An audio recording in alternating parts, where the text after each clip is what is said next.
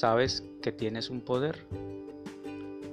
Cuenta la historia que desde el principio fue creado un ser muy poderoso, que se le había concedido un gran poder, pero pasaron los eones y él de tanto andar dentro de su poder, olvidó que tiene este poder, y le dio poder a sus sentidos en vez de... ¿Sabes cuál es tu poder? Tu imaginación. Así es, pero no lo tomes tan a la ligera ¿Usted se ha preguntado por qué no logra cambiar su realidad? ¿Por qué no tiene cambios en su vida? Es porque quiere cambiar su realidad desde los sentidos, y así no funciona.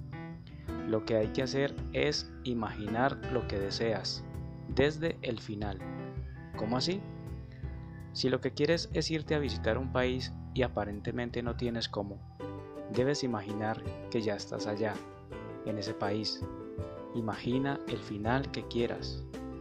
Un ejemplo, que sales del aeropuerto local, o que ya estás en la casa donde te van a recibir, o que ya estás alojado en el hotel que quieres. Otro ejemplo más, imagina que quieres X ropa. Pues imagínate ya con la ropa puesta. ¿Entiendes? Antes de empezar a usar tu poder, te haces la pregunta, ¿cómo me sentiría con esta ropa puesta? ¿Cómo me sentiría al estar en ese país? Pues es el sentimiento, que es la fe, el que te da la llave del cielo, o sea, el que te comunica con el uno, Dios, Tao, universo cuántico, cielo, Aladino.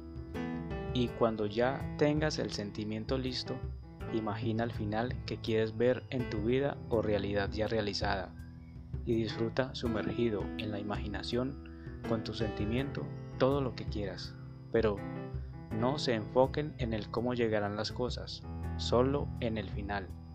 El cómo se lo dejan al universo. Practica todos los días tu final hasta que se haga realidad. Usa de nuevo tu poder.